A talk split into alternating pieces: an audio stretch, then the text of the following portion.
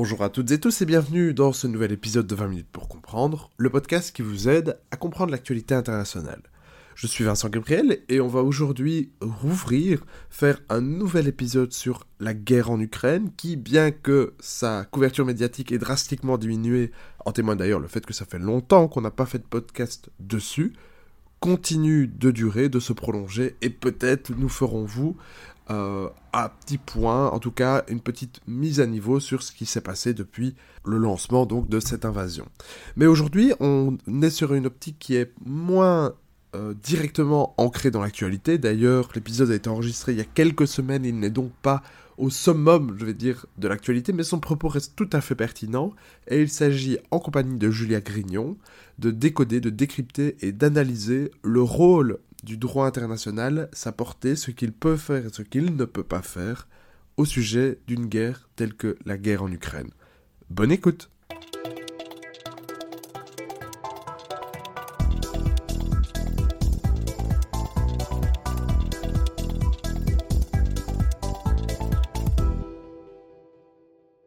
Julia Grignon, bonjour. Bonjour.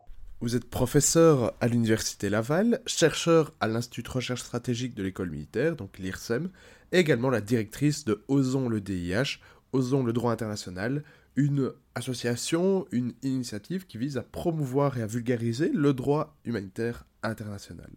Vous êtes par ailleurs l'autrice d'une brève stratégique pour l'IRSEM. Donc pour les auditeurs, je rappelle, parce qu'on en a déjà fait des podcasts à ce sujet, mais euh, l'IRSEM, c'est donc un centre de recherche qui met en accès libre et en PDF des notes des brèves stratégiques assez courtes sur un sujet d'actualité qui permet de creuser un aspect, d'éclairer une thématique bien précise. C'est notamment le cas de votre brève intitulé La co-belligérance ou Quand un État devient-il partie armée à un conflit? Point d'interrogation, écrit bien entendu dans la lignée de la guerre en Ukraine.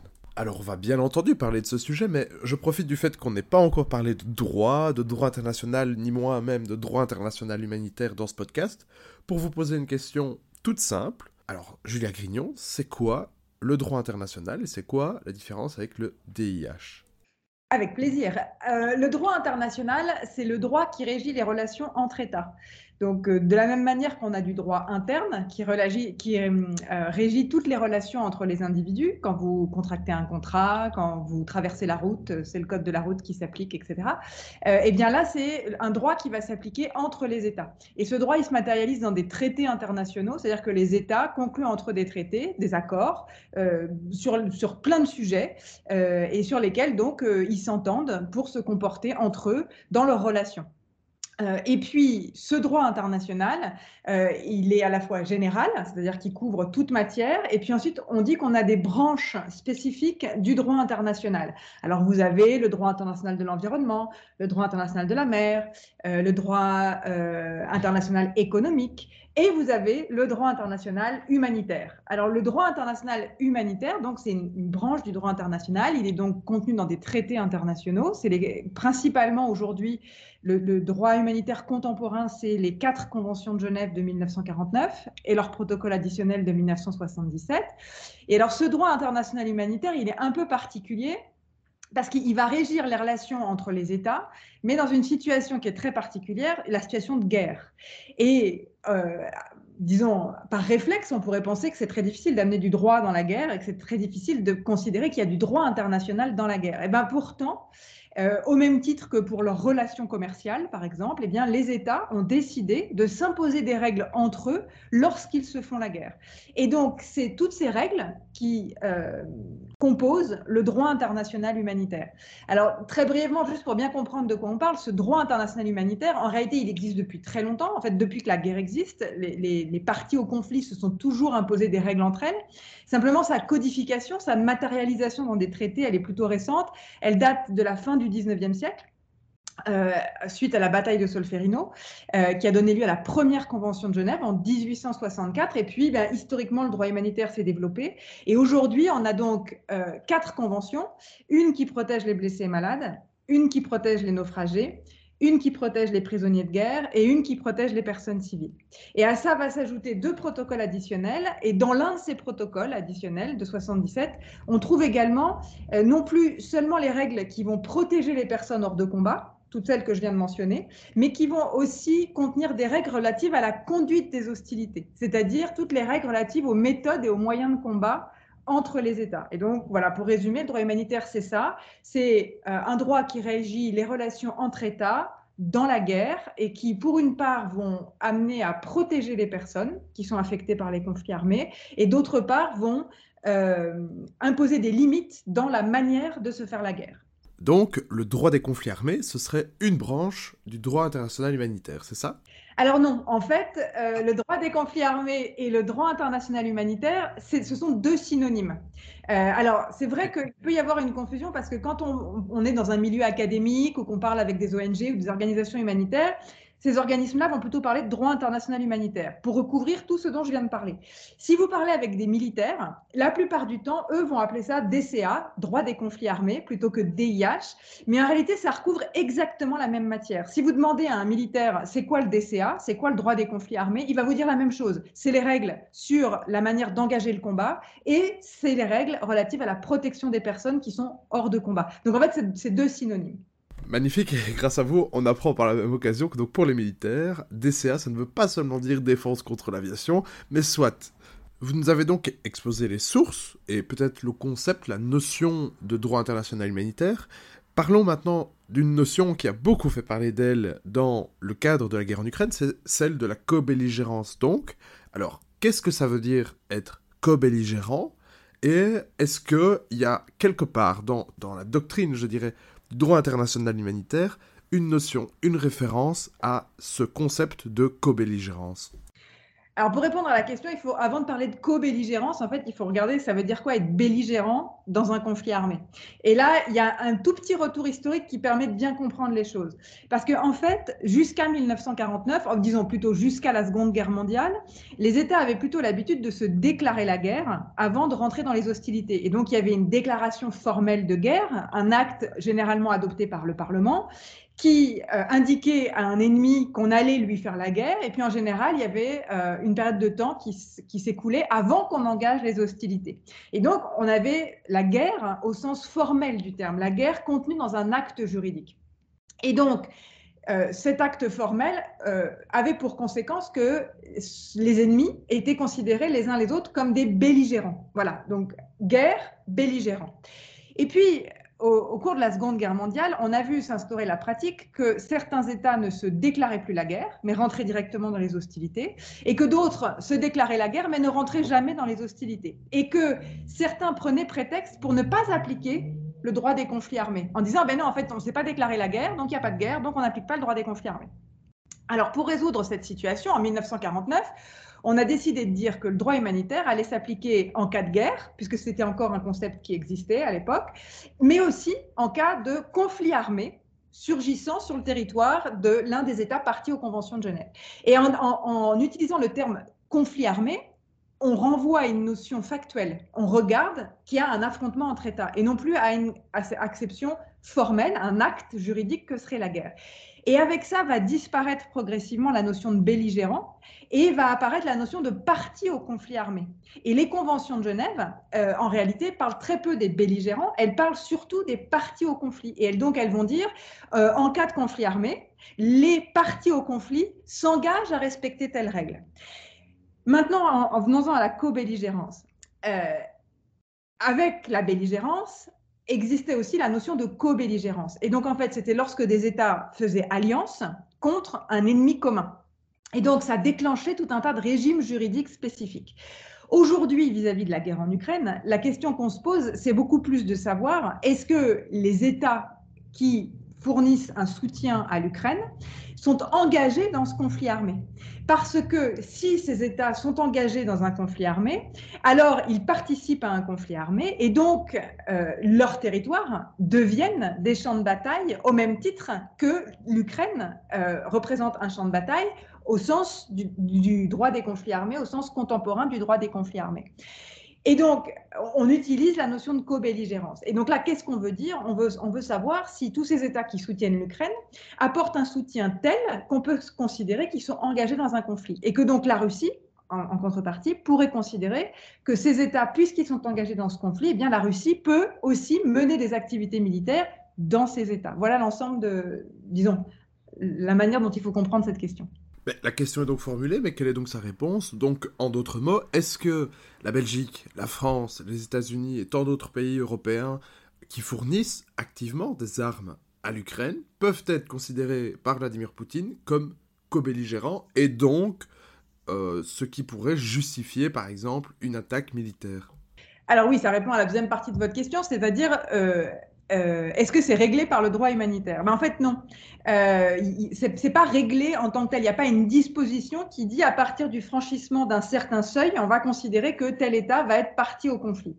En revanche, euh, on a des éléments, euh, disons, dont on peut faire des déductions dans les conventions de Genève, et puis on a un peu de jurisprudence qui s'applique dans les conflits armés non internationaux, donc un, un, type de conflit qui est différent de celui de l'Ukraine aujourd'hui, mais là aussi dont on peut faire des déductions. Et en fait, pour qu'il y ait conflit armé entre États, au sens du droit humanitaire, il faut qu'il y ait des affrontements armés entre des États. Donc ça s'appelle euh, un affrontement armé, c'est-à-dire donc un affrontement physique. C'est pas, pas un, affrontement qui ne se voit pas. Là, le problème, c'est que le soutien apporté à l'Ukraine est un soutien qui se voit, mais qui, qui voudrait ne pas se voir d'une certaine manière. C'est-à-dire que les États n'envoient pas sur le territoire de l'Ukraine leurs troupes au sol, ils n'envoient pas leur aviation, dans l'espace le, aérien ukrainien pour lutter contre l'aviation russe. Et ils n'envoient pas leurs bateaux pour euh, faire la guerre sur mer. Donc il n'y a pas une guerre physique. Il y a un soutien apporté à un pays, mais pas une guerre physique. Donc ça, c'est le premier élément qui permet de dire qu'a priori, tous les États qui soutiennent l'Ukraine aujourd'hui ne sont, sont pas des partis au conflit, parce qu'en réalité, ils ne sont pas impliqués dans des affrontements armés contre la Russie aux côtés de l'Ukraine. Ça, c'est un aspect. Maintenant, si on regarde du côté de la jurisprudence, euh, il y a un cas, alors je vais faire très rapide, hein, mais il y a un cas qui a été jugé par le tribunal pénal international pour l'ex-Yougoslavie, dans lequel on s'est posé la question, mais pour un conflit armé non international. C'est-à-dire que là, on s'est demandé si les États, ou en l'occurrence c'était plutôt un État, euh, en fournissant un soutien à un groupe armé, donc parti à un conflit armé non international, apportait un tel soutien qu'en réalité, cet État, même s'il n'envoyait pas ses troupes aériennes, navales ou au sol, devait être considéré quand même comme parti au conflit parce que ce soutien était tellement important que c'était comme être, euh, c'est un conflit armé déguisé d'une certaine manière. Et donc, pour euh, dégager des critères, les juges ont décidé que financer ou équiper un groupe armé ne suffisait pas à faire entrer un État dans le conflit. Mais il fallait que, en plus, euh, cet État euh, participe à la planification et à la supervision des opérations militaires. C'est-à-dire, vous voyez, qu'il s'engage dans le conflit armé, c'est-à-dire que en l'absence, d'une certaine manière, on pourrait considérer que, en l'absence de ce soutien, le groupe armé n'est plus capable de mener ses opérations militaires. Et donc, c'est un, soutien très fort. Si on applique ce raisonnement à la situation en Ukraine, ben, on constate que vendre des armes à un État euh, ou même lui donner des armes, je ne sais pas quelles sont les modalités de, la livraison des armes à l'Ukraine par tous ces pays qui lui en livrent, euh, mais le fait de livrer des armes à un pays n'en fait pas un, pays parti à un conflit armé. Il faudrait que ces États s'impliquent dans la planification et dans la supervision des opérations militaires euh, des Ukrainiens contre les Russes pour qu'on puisse considérer qu'ils sont partis à un conflit armé. Oui, et de façon plus globale, peut-être moins juridique, mais dans, le domaine plutôt politique, ben, si Vladimir Poutine voulait attaquer l'Occident, l'Europe ou les États-Unis, il l'aurait fait, parce qu'il n'y avait aucune base juridique pour attaquer l'Ukraine, et ça n'a pas empêché de le faire. Oui, alors effectivement, alors, sur le, respect du droit humanitaire, il y aurait beaucoup à dire, mais euh, en tout cas sur euh, cette question de savoir quelle est l'interprétation que font les autorités russes de l'implication d'autres États dans le conflit en Ukraine, euh, là effectivement, on tombe dans une question qui est politique, parce que moi je vous donne évidemment une lecture juridique, hein, qui est une lecture qui, qui, peut, qui est tout à fait valable, qui peut se faire pendant le conflit, qui peut se faire après le conflit, lorsque le juge a besoin de qualifier la situation. Euh, toujours est-il que, évidemment, ça, ça repose entre les mains de l'interprétation que les autorités russes vont vouloir en faire. Si à un moment donné, les, les autorités russes disent, mais là, on, a franchi un seuil et nous, on considère que vous êtes en guerre contre nous, le droit n'y pourra rien.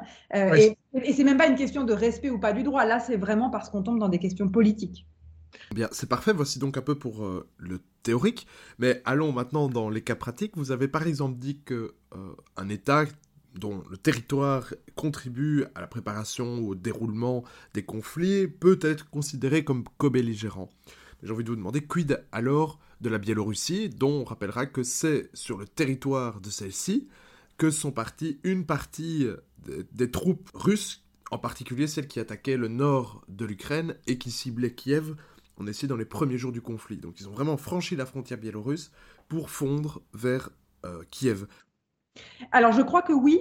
Euh, en tout cas, c'est mon interprétation, mais euh, d'autres pourraient peut-être en faire une autre interprétation. C'est-à-dire que lorsqu'un État va euh, mettre à disposition d'un autre État son territoire, euh, ses bases militaires, qu'elles soient terrestres ou aériennes, afin que cet État puisse mener ses opérations militaires vers un autre État, là, le, soutien, il est matériel. Donc, il y a une implication dans le conflit armé, puisque sans euh, cette aide de la Biélorussie, sans cette mise à disposition de la Biélorussie de son territoire et de ses bases militaires, la Russie n'aurait pas pu mener son offensive militaire de la même manière. Et donc, il y a une véritable ici participation aux opérations militaires de la Russie sur le territoire ukrainien. Et on peut faire le parallèle avec tout le débat qu'il y a eu sur les zones d'exclusion aérienne. Oui, tout à fait. Voilà, ça vous a sans doute pas échappé que l'OTAN a refusé de mettre en œuvre une zone d'exclusion aérienne euh, sur le, le, ciel ukrainien pour lutter contre euh, les bombardements de l'aviation russe. Et ça, ils se sont refusés à le faire, très vraisemblablement, justement pour éviter d'être considérés comme s'impliquant dans les affrontements armés entre l'Ukraine et la Russie. Parce que ici, même s'il il s'agirait euh, d'une action défensive et non pas offensive, c'est-à-dire lutter contre euh, des agissements de la Russie et non pas avoir euh, une offensive aérienne contre la Russie, bien, la mise en œuvre de cette zone d'exclusion aérienne, ce serait s'engager dans le conflit armé. Parce que ce serait apporter un soutien euh, à l'Ukraine qui serait un soutien matériel, un soutien dans les opérations militaires aériennes. Et là, il y aurait peut-être le franchissement d'un seuil que les États qui apportent une aide à l'Ukraine ne veulent pas franchir. Alors très bien, merci. Je vais poser ma dernière question avec mes gros sabots, comme j'aime dire on parle de droit, et donc qui dit droit dit aussi punition. On sait que par exemple, il y a eu un tribunal pénal pour l'ex-Yougoslavie, pour les crimes de guerre qui ont été commis. Est-ce que vous pensez, bon pour tout dire, je sais qu'une telle procédure est déjà lancée, mais pourriez-vous rappeler à nos auditeurs quelles sont, quelle est l'étendue, quelle est la possibilité du droit international humanitaire de punir euh, les criminels, c'est-à-dire ceux, les hommes, les femmes qui se rendent responsables de crimes de guerre? On a des informations comme quoi de tels crimes auraient été commis. Il faut toujours mettre le conditionnel tant que la justice ne s'est pas positionnée à ce sujet, mais on parle de bout de chat, de l'utilisation d'armes à sous-munitions, de ciblage de zones euh, de, de, refuge, de civils. Donc bref, qu'est-ce que prévoit le droit international humanitaire à ce sujet? Et quel est, vous, vous n'avez pas de boule de cristal, mais que pensez-vous qu'il va arriver pour le droit international humanitaire au sujet de la guerre en Ukraine? Alors oui, d'abord, avant de répondre à cette question, je veux juste dire que oui, il y a beaucoup de violations du droit international humanitaire. Il ne faut pas les nier, il faut les poursuivre, il faut lutter contre l'impunité, il faut faire en sorte qu'elles ne se reproduisent pas. Mais il ne faut pas non plus euh, penser que le droit humanitaire n'est jamais respecté euh, dans les conflits armés et qu'il n'est pas non plus respecté aujourd'hui en Ukraine. Je crois qu'il est aussi respecté, il est violé, mais il est aussi respecté. Si vous regardez le sort qui est réservé aujourd'hui aux prisonniers euh, qui sortent de la Syrie, qui sortent pardon de la Syrie d'Azovstal et qui ont été constitués prisonniers de guerre, euh, il semble que là, le droit humanitaire soit respecté. Donc, il, faut faire, euh, il faut bien garder aussi la mesure. C'est très important parce que si on ne fait que mentionner les violations et jamais mentionner le respect, alors on va se désintéresser complètement du droit humanitaire en disant qu'il ne sert plus à rien. Et, et donc, à la fin, on, va complètement le dévoyer et il finira par ne plus servir à rien. Or, je suis convaincue qu'aujourd'hui, il fait une grande différence dans les conflits armés et, par exemple, pour tous ces Ukrainiens qui ont été capturés euh, dans la Syrie d'Azovstal. Ensuite, est-ce qu'on poursuit les violations euh, commises dans les conflits armés? Oui. Et euh, il y a un immense progrès qui a été effectué depuis les tribunaux pénaux internationaux, Rwanda, ex-Yougoslavie, de la fin des années 90 euh, et avec l'avènement de la Cour pénale internationale euh, en 2002, suite à l'adoption du statut de Rome en 1998.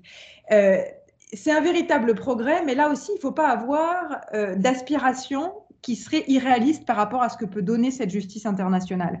Euh, et il faut bien avoir à l'esprit que la Cour pénale internationale, par exemple, qui est déployée aujourd'hui euh, en Ukraine, qui documente les violations pour pouvoir avoir à les juger, cette Cour pénale internationale, elle n'a vocation qu'à juger les plus gros perpétrateurs.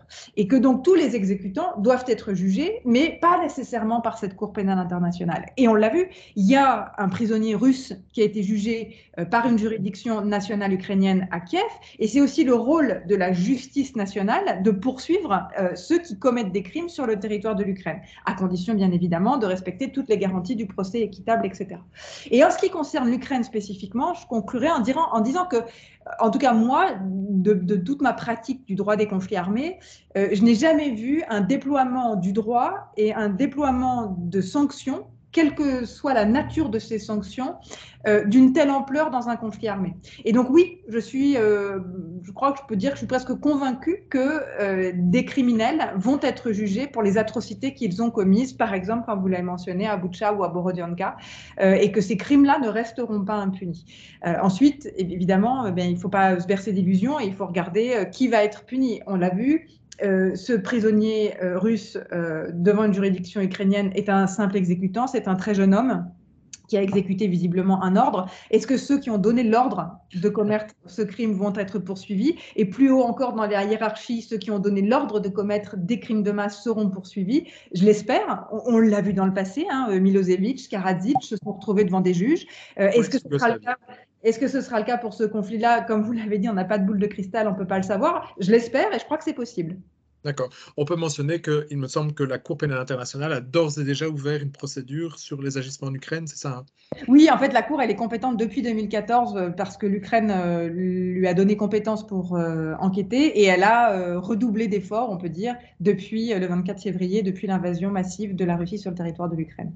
Merci Julie Agrignon. On orientera d'ailleurs l'auditeur intéressé vers votre blog, enfin le blog que vous dirigez, Osons le DIH, parce que c'est vraiment incroyable. Il y a vraiment une mine d'or de, de, droit international vulgarisé de façon accessible. C'est vraiment génial. Et on rappelle que cet épisode se base sur euh, une brève de l'Institut de recherche stratégique de l'école militaire que vous avez rédigé et qui se trouve dans la description de cet épisode.